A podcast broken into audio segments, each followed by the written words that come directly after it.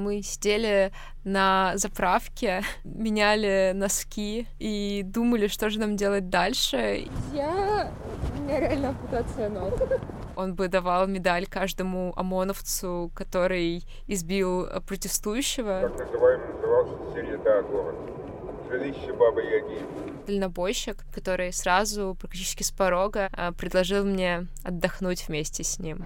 Хватается за воздух и частицы, пытается направить слабое крыло. Он верит, знает, снег сегодня птица. Ах, только б знание, чудо помогло. Привет, это подкаст «Собирайся, мы едем». Он про путешествия, в которые вы, скорее всего, никогда бы сами не поехали. И его ведущие. Я Олег Ян, и я привык путешествовать какими-то довольно традиционными способами вроде поездов в купе, а лучше вообще самолетом. Я Арина Трушина, и я готова стоять по несколько часов на трассе, чтобы поймать того самого дальнобойщика. В этом пилотном сезоне нашего подкаста мы изучаем культуру путешествий, в которых мы стараемся намеренно дистанцироваться от каких-то типичных традиционных мейнстримных практик э, путешествий. Ну, там, знаете, долететь докуда-то, заселиться в гостиницу, взять пару экскурсий, посмотреть на основные достопримечательности, улететь обратно. Вот мы максимально хотим от этого отойти и путешествовать, во-первых, максимально погружаясь в местную среду и взаимодействуя с людьми, которые живут в том месте, куда мы приехали, а во-вторых, а, сделать это как можно дешевле. В прошлых выпусках мы уже говорили про то, как планировать такие путешествия, а также про то, как искать себе вписку. А сегодня мы поговорим про автостоп.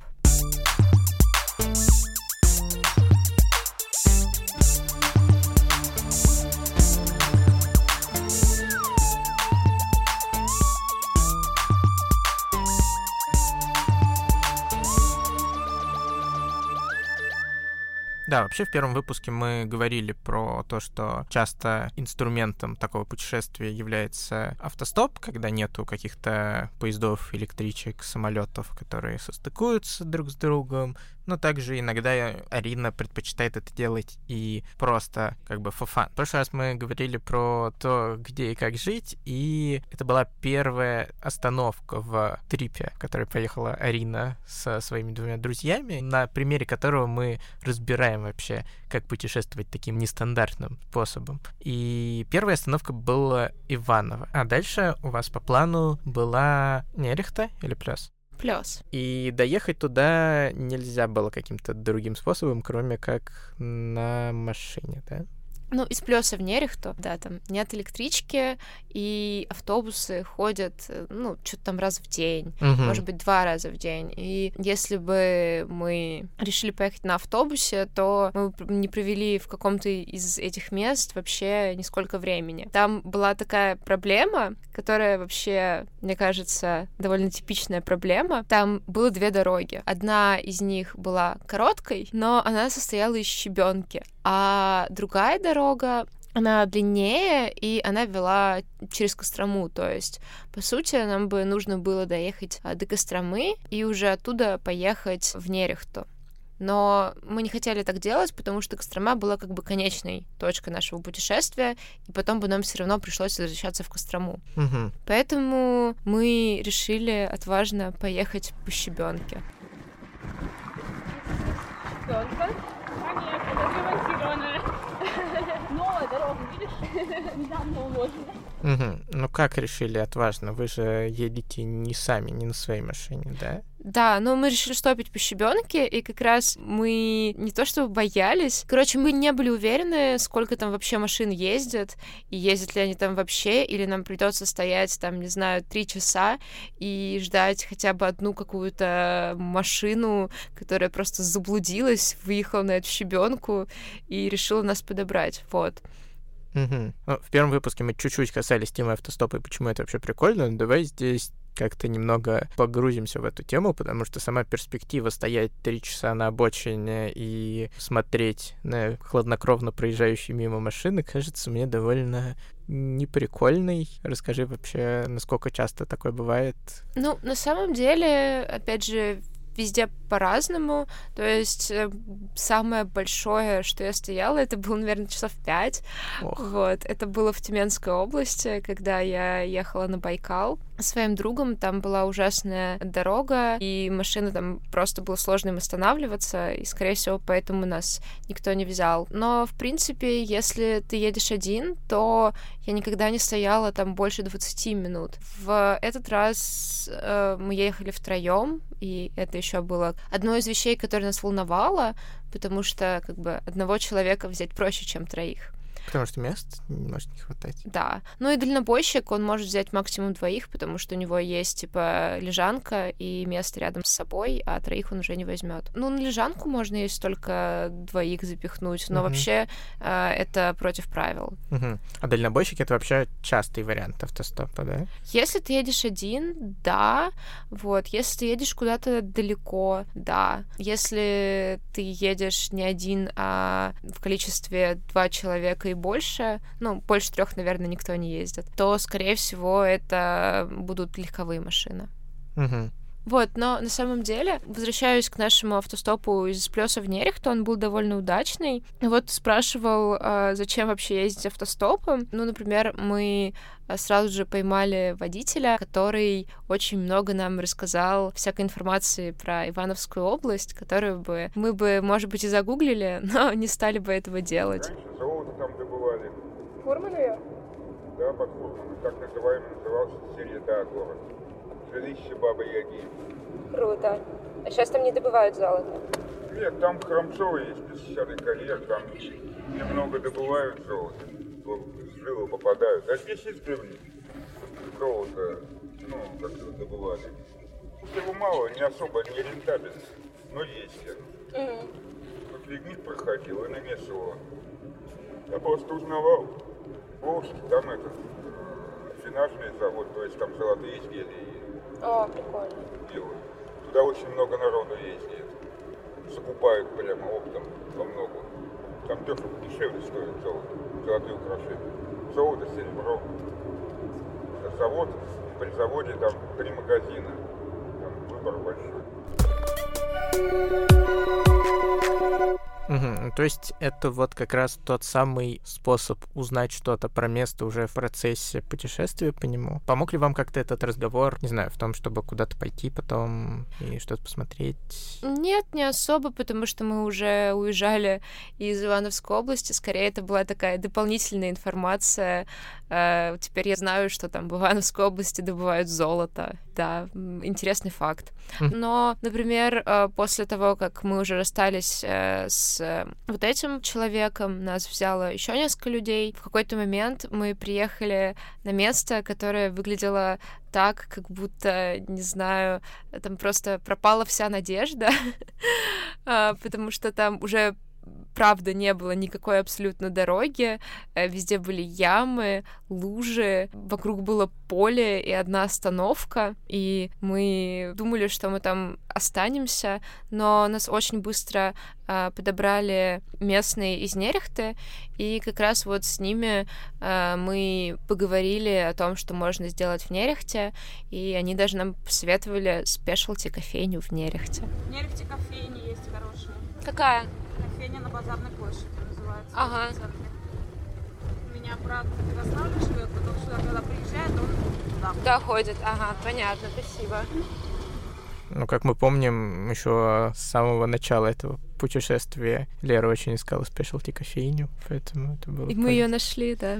А как вообще маршрут вы строите, когда вам нужно автостопом поехать? То есть вот э, вы просто смотрите кратчайший путь и стопите кого-то до того места, где вам нужно будет повернуть, и дальше ищете кого-то за поворотом, условно говоря.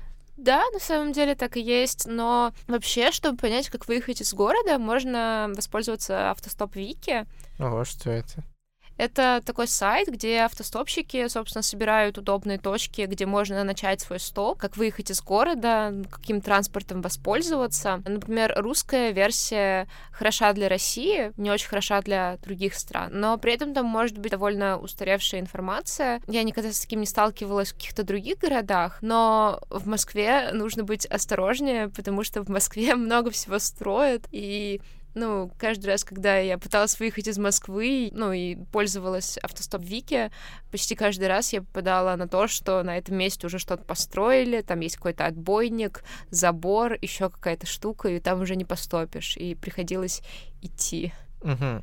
А вот да, кстати, интересный вопрос. Когда ты вот из такого гигантского вообще места, как Москва, пытаешься выехать автостопом, то ты едешь на общественном транспорте куда-то вот типа на окраину? Ну да, то есть, э, например, э, когда ты стопишь в Питер, ты доезжаешь на электричке до платформы Млженинова, и там рядом есть трасса, и как раз там удобное место для стопа. Вот, если ты едешь куда-то на восток, э, там раньше были удобные, видимо, места для стопа, но сейчас там Балашиха. Ну, там, в принципе, невозможно стопить, потому что там, типа, отбойник, и там не очень хорошее место. Поэтому есть, наверное, смысл доезжать куда-то дальше, типа, до электростали какой-нибудь, вот, и уже оттуда выбираться на трассу и стопить. А что такое вообще удобные места? То есть в, чё, в, чем удобство, в чем может быть неудобство? Ну, кроме того, что там негде стоять, типа отбойник. Ну, удобное место — это... Идеальное место — это когда просто ровная дорога, нет никакого спуска, нет никакого подъема. То есть, э, условно говоря, когда водитель просто едет с одной скоростью, и ему не придется тратить больше бензина, чтобы как бы остановиться и подобрать тебя. Плюс еще, если там нет поворотов, то есть если есть поворот, тебе нужно там пройти подальше, чтобы водитель как бы успел тебя заметить, среагировать и принять решение, хочет он тебя взять или нет. Слушай, а есть ли вообще какие-то законы, по которым должен работать автостоп, какие-то штрафы за неправильный автостоп? Ну, вообще таких законов нет, но э, штрафы случаются, и тут, наверное, зависит больше от того, насколько тебе попадется гаишник, добрый или злой, и насколько он захочет заработать на тебе немножко денег. Потому что, например, вот мою подругу Леру один раз оштрафовали а, за то, что она а, стопила в ночное время без а, светоотражающей ленты. Ну, это как бы тоже один из законов автостопа, потому что светоотражающей лентой тебя и видно лучше. Подожди, но Тут же только тем, кто стопит, нужно? Нет, это ну, закон для всех, то есть ты как бы по закону не можешь э, находиться без светоотражающей ленты в ночное время на трассе, и неважно, ты стопишь или там просто по дороге идешь. Ага, понятно. А моего друга Илью почему-то оштрафовали один раз за то, что он стопил не на автобусной остановке. Вот. И тут я, если честно, вообще не поняла, что это за закон а, и за что его оштрафовали, но да, если рядом есть автобусная остановка, лучше стоять и стопить на ней. В смысле, подожди, а как штрафовали? То есть, типа... тебе подъезжает мент и говорит, ты стопишь не на автобусной остановке, проедемте. И подкидывать до автобусной остановки? Или до отделения? Нет, до отделения. Угу. Так, ну, а вот насколько это эффективно с точки зрения времени? Ну, то есть, а, вот, допустим, от Плюса до Нерехты, вы как? С точки зрения времени, это, наверное, не самый... Как это сказать-то? Не самый прогнозируемый вариант. Да, это не самый прогнозируемый способ, потому что ты никогда не знаешь, захотят тебя взять, не захотят тебя взять. Ты никогда не узнаешь, сколько тебе придется простоять на одном месте, пока ты не приедешь на это место и не простоишь на нем. Вот как раз, а, когда мы ехали уже из Костромы в Москву, мы ехали тоже автостопом, мы просчитывали быть дома часов в 9 вечера, и в итоге мы только в 12 приехали в Пушкино. Угу. Кстати, еще про лайфхаки автостопщиков. Как вообще лучше голосовать, как лучше выглядеть, не знаю, чтобы тебя подобрали, и, может быть, как выглядят те водители, которые могут добрать. Есть какое-то вот такое? Ну, вообще, даже не знаю, ну, ну, я, наверное, крашусь меньше, когда собираюсь стопить, чтобы у людей не возникло какого-то, не знаю, превратного мнения обо мне, что я здесь вообще-то не добраться куда-то собираюсь, а... А, а точно, точно, это же тоже э, похоже в культуре, мне кажется, разве это еще существует? Да, я видела даже секс-работниц на дорогах, когда стопила. Вот. Но да, как бы лучше особо не краситься, надевать какую-то, не знаю, свободную, незаметную одежду. Ну, девушкам. Для мужчин, наверное, такого нет. Ну, вообще не выглядеть вызывающе. Еще многие советуют не курить, потому что как бы это может отпугнуть водителя, который сам не курит и не захочет взять человека, от которого воняет сигаретами. Но я обычно пренебрегаю этим советом. Вот, еще на самом деле помогает смотреть э, прямо водителю как бы в лицо, в глаза. Вот, потому что ты как будто к нему персонально обращаешься и вот просишь его остановиться. Угу. А какие водители скорее точно не остановятся, какие могут? Или... Да, по-разному на самом деле. Ну, очень редко останавливаются женщины, но это понятно почему, потому что как бы Эм, страшно, наверное, подбирать кого-то с обочины. Но, как мы видим, нас подобрала женщина. Да, редко останавливаются женщины, редко останавливаются водители на каких-то прям супер хороших машинах. Наверное, потому что они боятся, что мы там что-нибудь запачкаем. А так особо нельзя предугадать, кто тебя подберет и насколько этот человек окажется хорошим.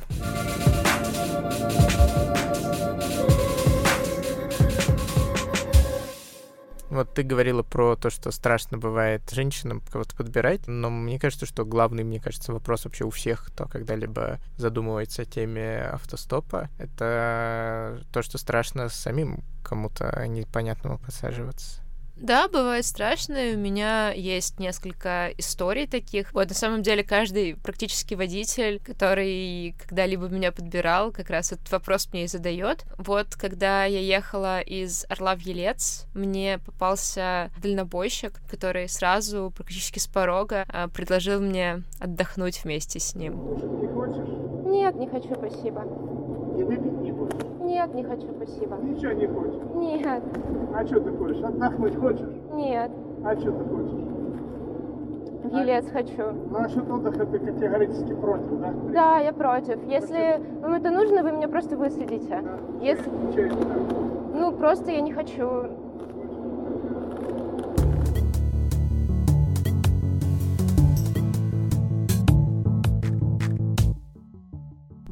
вот ты как бы так довольно прямо, можно сказать, резко ему ответила. Обычно это работает? Ну, опять же, у меня было типа это скорее исключение, а не правило. Uh-huh. Вот, потому что у меня, ну, я много ездила с разными водителями, и у меня, наверное, было, ну, всего лишь там три таких ситуации, о которых я могу вспомнить. И да, я просто всегда говорю, что не нужно, что если человек что-то хочет со мной сделать, чтобы он сразу меня просто высаживал, э, что я ничем таким заниматься не собираюсь. Ну, и это всегда работало. Да, это всегда работало. Понятное дело, что автостоп, особенно если ты едешь один, особенно если ты девушка, это небезопасно, но я как-то э, рассчитываю риски и думаю, что ничего ужасного со мной случиться не может. Но это не так. я не знаю, что тут сказать. Ну, типа, да, это небезопасно, и я просто делаю это, потому что мне адреналина в жизни не хватает. Ну, в общем-то, да, это то, почему это путешествие, в которое вы, скорее всего, не поедете, но такой вот э, экстрим социальный, можно сказать. Ну, то есть, если с коуч-серфингом, это понятно, что, типа, там, ну, есть отзывы, есть какая-то система какого-то контроля, за людьми, к которым ты вписываешься. Тут нет никакой системы, ты не можешь посмотреть водителя в, каком- в каком-то приложении, и там отзывы на него. Можно попробовать сфоткать номер так, чтобы водитель это увидел. Тогда, типа, водитель хотя бы будет знать, что, ну, если что, ты его там сможешь найти. Если а... что, не будет оставлять улик, да? Вот. Но больше каких-то... Ну, если просто вам интуиция там подсказывает, что лучше к нему не садиться, то не садитесь. Вот. А в остальном, как бы, э, каких-то ну, невозможно предугадать, кто тебе попадется и кому ты сядешь, и как он себя будет вести. Угу, ну, то есть основной защитой здесь, наверное, является ехать не в одиночку. Да, когда вы едете не в одиночку, то, скорее всего, к вам не... Ну, если, опять же, две девушки едут. Короче, да. Самый главный, как бы, правило безопасного автостопа — берите с собой мужчину. Как э, несправедливо. Мне кажется, что я, например, был бы более уязвим, чем опытные путешественницы вроде тебя. Мгм. Ну, в общем, э, с дорогой в Нерехту вам повезло, можно сказать, потому что у вас все люди, которые вам попались, довольно были прикольные, вы довольно быстро доехали. Да, мы уложились в наш план. Это бывает очень редко. Да, я когда слушал, на самом деле, запись с твоего диктофона, я прям удивился, что в одной там часовой, может, полуторачасовой записи три человека, и между ними, в общем-то, не очень большой промежуток времени. И знаешь, что я думаю, почему так было? Это дорога с очень маленьким движением. Возможно, водители понимают, что как бы вот если они сейчас нас не возьмут, то нас, возможно, уже никто не возьмет. И это просто, ну, как-то заставляет их брать нас. Но абсолютно противоположная ситуация у нас случилась, когда мы ехали автостопом из Костромы в Москву. А, А, почему? Ну, скорее всего, потому что там большая трасса, и эта ответственность, она размывается, и водители думают, ну, вот какое здесь движение, как бы сильное, и как бы вот я не возьму, и кто-то другой возьмет. Но на самом деле никто не берет. У меня есть урбанистическая аналогия. Какая? А, Часто люди, говоря о преимуществах низкоэтажной застройки перед высокоэтажной, говорят о том, что вот когда есть всего пять этажей, то мало людей в доме, они все близко к земле, они ощущают свою связь с двором и с тем, что там происходит. И поэтому, если там что-то происходит плохое, то все позвонят в полицию, она обязательно приедет. А когда это многоэтажка на 30 этажей, в которой живет там тысяча человек в одном подъезде, все думают, что, ну, кто-нибудь еще позвонит это далеко, это не мое. Вот, и в итоге дворы таких домов, несмотря на то, что вроде бы наблюдаются большим количеством глаз, оказываются более опасными. Вот, по крайней мере, это популярный тейк э, там Варламовой И ко. и компании, да. вот, думаю, что примерно так же и с Ну да, скорее трассами. всего, так это работает с трассами. Вот. Но да, мы вышли на трассу из Костромы до Ярославля, наверное, часа в три, в четыре дня, и мы рассчитывали, что там уже часов в 10 мы будем в Москве и будем спокойно ехать на метро к себе домой. Но на самом деле нет. Получилось все совсем иначе. Сначала все было неплохо. Нас подобрал довольно э, странный человек, который э, пишет стихи. Пассажиры вез. В Костроме пошел такой крупный снег с ладошку. Какой-то, знаете, шар вот этот вот. Перевернули, и там вот это вот все начало. Вы знаете, о чем мечтает снег? Чтобы падение превратилось в мир. Легка, почти неуловима, но он упал уже наполовину. Хватается за воздух и частицы, пытается направить слабое крыло. Он верит, знает, снег сегодня птица. Ах, только б знание, чудо помогло. Но что-то тянет, тянет, тянет вниз. Как изменить сложившееся право? Лишь на секунду выпал на карниз, передохнул и закружил направо. Все возвышая, изменяя мир, вмиг превращает в волшебство земное, манит за собой, как сказочный кумир. Он не упал, а мчится надо мной. Вот, он эм, читал нам свои стихи и рассказывал всякие анекдоты. И он довез нас до Ярославля, и он высадил нас в таком месте, где, как он сказал, останавливаются все автостопщики. Это было неправда. Нет, это было правда, потому что я реально первый раз в своей жизни увидела очередь из автостопщиков. Ого. То есть там стояло перед нами, наверное, человек, типа, ну, две пары. Вот, то есть, э, которые стопили в очереди. А, то есть вы должны были подождать, когда они застопят? Да, да. Мгм. А это не отпугивает водителей, что такая толпа стоит? Ну, видимо, это их отпугивало, потому что а, к нам подъезжали некоторые водители, и они просили денег. Видимо, они видели, что ситуация довольно безнадежная, Ага, решили да, и взять. решили бы. подзаработать. Мгм. Вот. И мы ждали, наверное, где-то час, может быть, полтора с того момента, когда нас хоть кто-то возьмет. Нас в итоге взял мужчина, который ехал в Ростов Великий, и он с нами не разговаривал и просто смотрел турнир по КС. Вот. Мы были рады, что хоть кто-то нас взял, мы дико замерзли. Я... У меня реально ампутация ног. Сколько вы ждали в итоге? Мы ждали где-то час-полтора. Мгм. Мы доехали до Ростова. Э, Из Ростова можно было уехать в Москву на электричке, но они все закончились к тому моменту. А, Мы сидели на заправке, а, меняли носки и думали, что же нам делать дальше. И мы уже были готовы там просидеть на этой заправке до утра и утром поехать на электричке в Москву что было бы полным провалом. Но в итоге мы доехали до Москвы. Правда, мы, мы доехали не до Москвы, а до Пушкина. Мы не успели на автобус, и нам пришлось вызвать такси до метро. Я считаю это личным поражением. Вот когда ты рассказываешь всякие такие истории про то, как вы где-то застряли и не знаете, что будет дальше, как на этой э, заправке, у меня всегда такое ощущение какого-то приключения возникает, но наверняка это на самом деле ощущается не так прикольно, как это звучит в истории.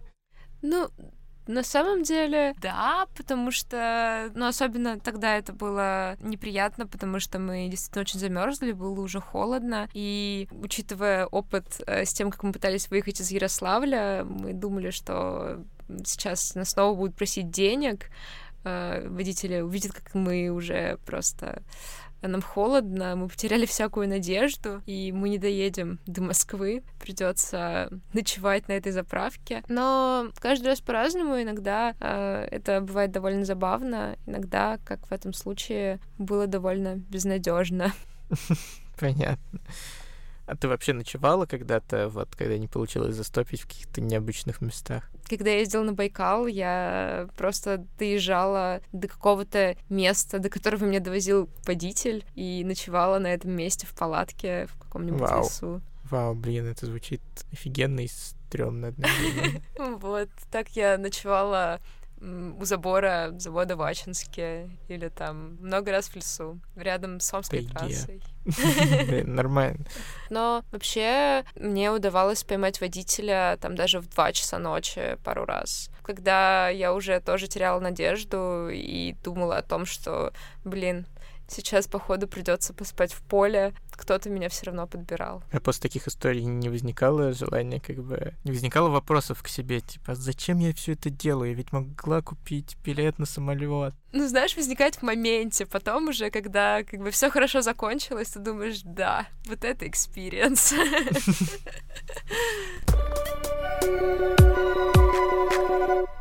А вот о чем обычно вообще говорить с э, человеком, который тебя подвозит, если он сам как-то ну, не рас... Или о чем, может быть, они начинают обычно расспрашивать? Как вообще диалог обычно завязывается? Как его вывести на что-то интересное?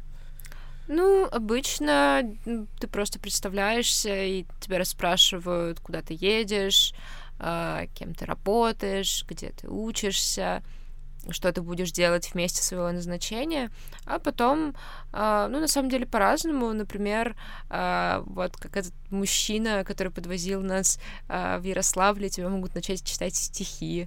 Или, например, не знаю, может возникнуть какое-то обсуждение про то, как подорожала солярка. СМИ же говорили, что солярка.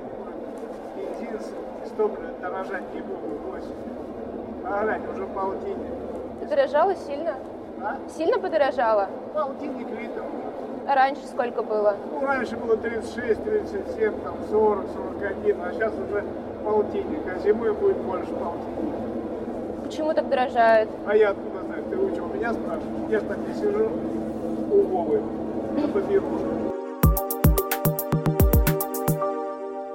Главное не говорить, не начинать говорить про политику, а, религию и какие-то такие а, спорные темы, потому что, возможно, и скорее всего у вас окажутся разные с человеком взгляды на них.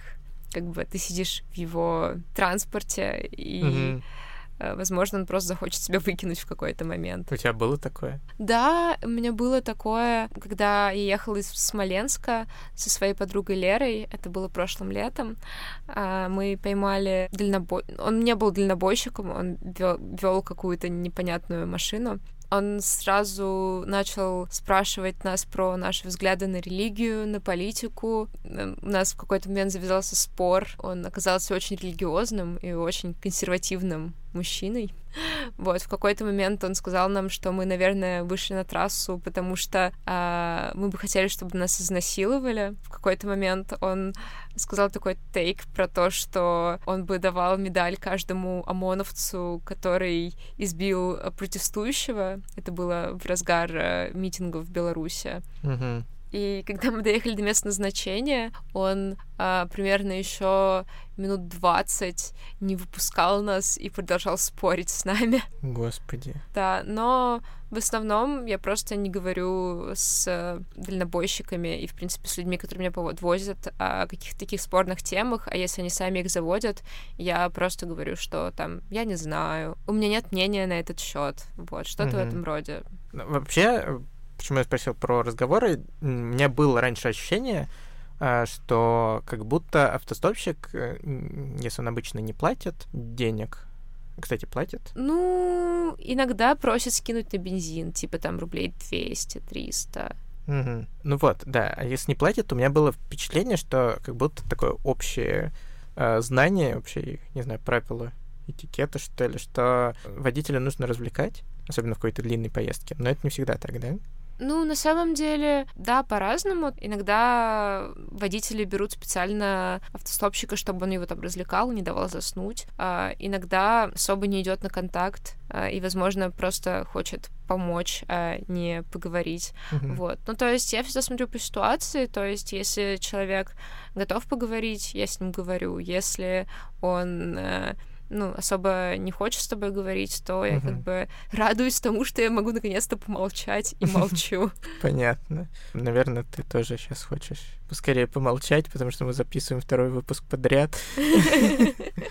В общем, вы добрались до Плеса, добрались до Нерехты, и было бы клево сейчас поговорить про них всех, но у нас будет такая обобщающая тема, связанная как раз с городами и с тем, что в них, как нам кажется, прикольно и не прикольно в следующем выпуске. Поэтому сейчас мы, наверное, закончим. Да.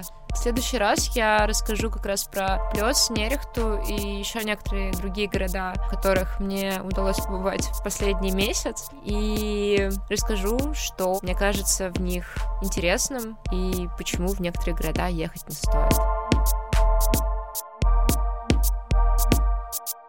Это был третий выпуск пилотного сезона подкаста «Собирайся, мы едем» от студии Production Интроверт. Если у вас есть идея подкаста, или, может быть, идеи пока нет, но есть желание его записать, можете написать нам на почту, и, возможно, мы придумаем вместе что-нибудь классное. А, Спасибо, что послушали. Подписывайтесь на нас в Инстаграме, а также поставьте нам оценку в приложении Apple Podcast, если вам хочется. Мы будем очень рады. Музыку для этого подкаста написала Алина Болознева, а все красивое, что вы видите в Инстаграме, а также нашу обложку нарисовала дизайнерка Юлия Теплова. А этот подкаст вели Арина Трушина. И Олег Ян. Всем пока! Пока! thank you